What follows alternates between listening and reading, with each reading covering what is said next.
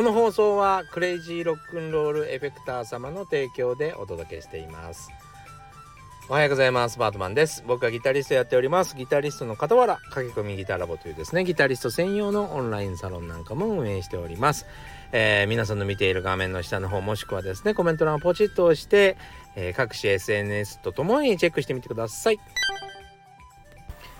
改めましておはようございます。バートマンでございます。というわけでですね、今ちょっと体調を崩しているんですけども、体調を崩している原因がですね、えー、昨日、えー、まあ、正式な診断名として出ましたけどもまあ最初に聞いたこととは大して変わりませんでした。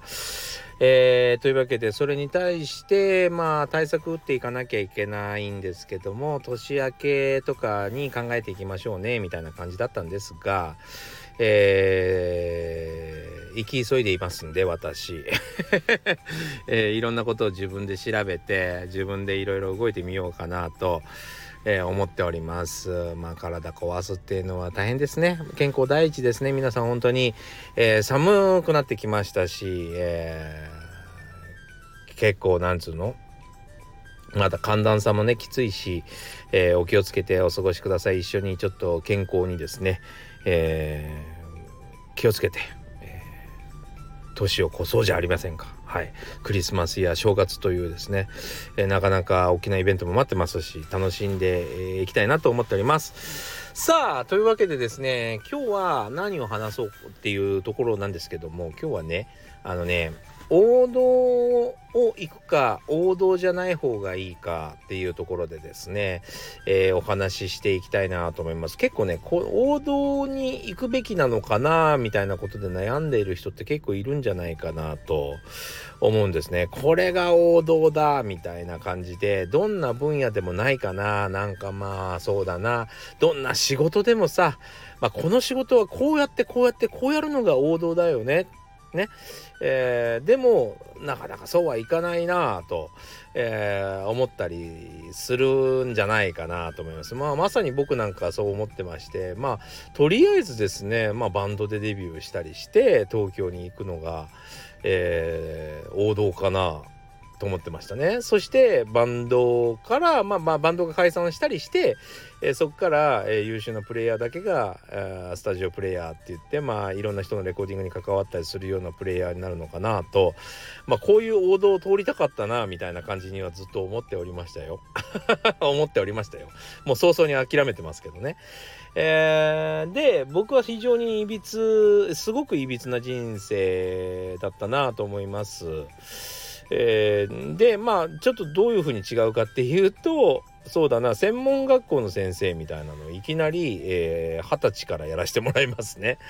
でそれこそ自分が専門学校すら行ってない高卒のくせに専門学校の先生をやるっていうのは不思議な感覚でございましたまあ後に音楽大学の先生もやらせてもらうんですけどまあそんなこともあって、えー、先生をやらせてもらいます。そしてなんと本を書けと、えー、いうことでですね本の書き方なんかも教えられて本を書くことになります。音楽理論の本ですね。でそんなこともやりやりながら、えー、活動していましてえー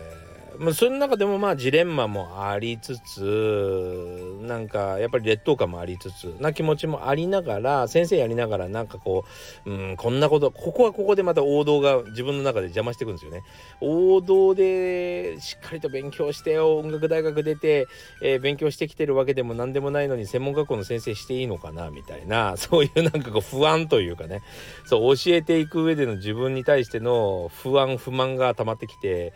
えー、ちょうど辞める時に、えー、東京に来ないかって言って、えー、村上ポンタ秀一さんとか、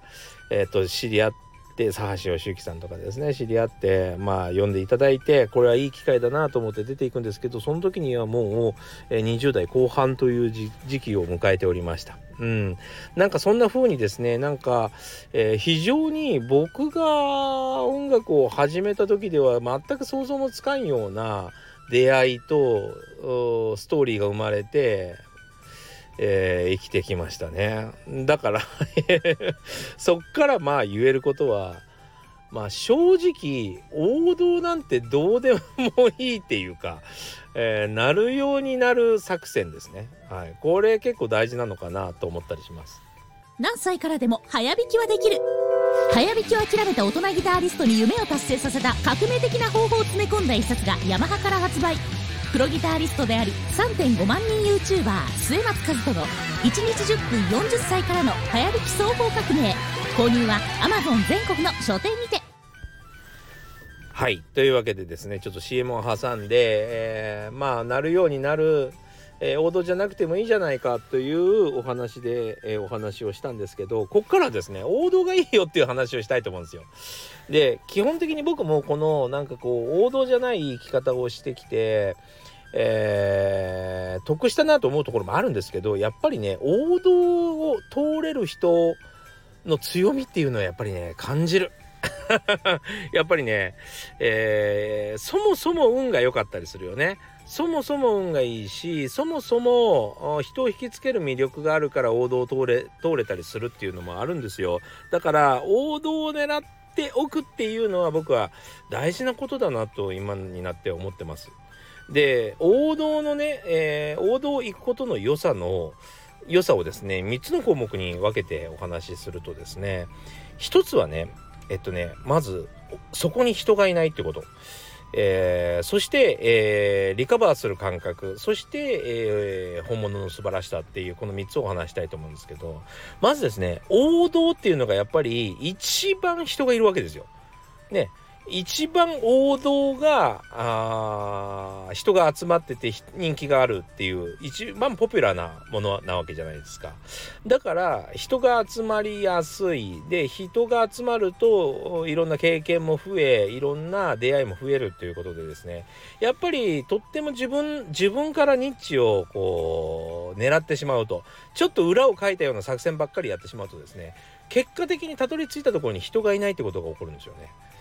そうそういう意味ではやっぱりあんまりニッチになりすぎるなってことは非常に大事ですね。絶対に王道とにかく人が集まるとにかく、えー、け何かえっ、ー、と何て言ったのかな、うん、まあ簡単に言うと、まあ、人が集まる、えー、一番結果が出しやすいところに行くべきだっていうのがまず一つ。そう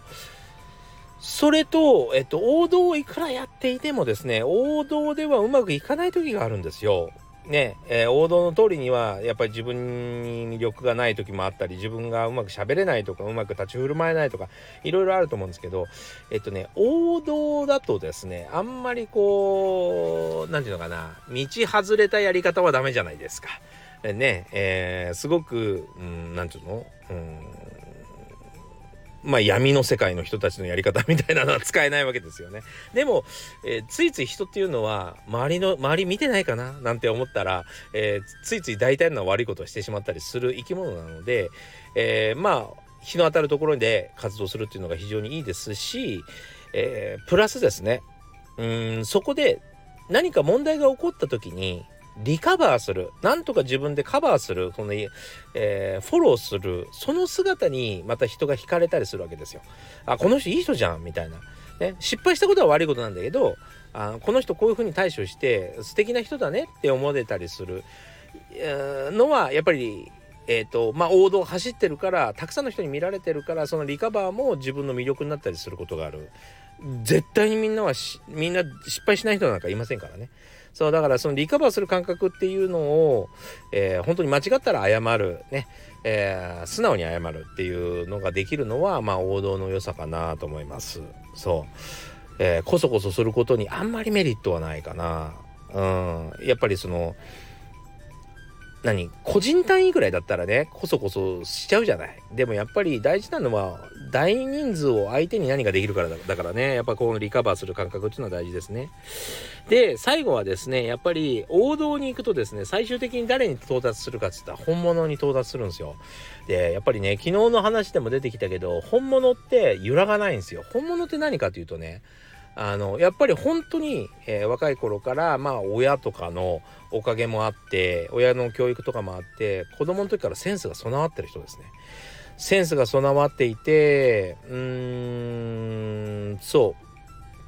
う。まあもうちょっとえー、非常に talented いわゆるその能力がある人だったりするわけですその人たちってやっぱりね本物ってね1819で絶対に世の中出ます。もう成人になる前に世の中に出ていく。もうでこの人たちをなぜ本物と呼ぶかというとですね1819でもう周りが話さないからもうとにかく世の中に出してくれるわけですよ。世の中に出すとですねそこでいろんな1819からずっと経験を積むことになるんですよ。毎日毎日美味しいもの食べたり、えー、全然異文化の世界に連れて行かれたりねまあ最近だと藤井風さんがすごい、えー、世界で活躍してますがいろんなところで認められてそれこそ、えー、海外、えーと、いわゆるヨーロッパでも、えー、なんだったらアジア諸国でもですねすごい人気ですよね。でいろんなところに連れて行かれていろんな体験させられるわけですよ。それを1819からずっとやっているなんてですねやっぱり普通の人にはなかなかできないわけで計算してるようじゃできないわけですよね。そう。で、えー、誰も、誰もできない経験が、まあ、積み上がっていくってことですね。そして、まあ、結果的には、最終的には、感性がもう研ぎ澄まされた、えー、第一人者に変わっていくっていうわけですよ。まあ、こういう人たちに最終的にはたどり着いたりして、その人たちの仲間になったりするわけですよね。だから、まあ、王道を言ってた方がいいかなとは思いますね。え王道じゃない生き方がダメだとは言いません。全然それはそれでいいんですけども、えー、まだうん自分が何者でもなく迷っている時はま、えー、っすぐ王道に向かって走ってみるっていうのが大事かなと。結果的に変わっていい、まあ、曲がりくねって、えー、不思議な形になってもいい。それはそれで美しいんですけどまずはですねまあ大きな大木大木をイメージしてもらえるといいんですけどまっすぐ、えー、天に向かって登っていっていい、えー、ただ横道それたその枝も美しいっていうわけでわざわざ横道それることを望まなくてもいいのかなっていう気がしますね。うん、というわけで今日もご視聴ありがとうございました。えー、良い一日に良い一日になりますように。というわけで、えー、それじゃあまたね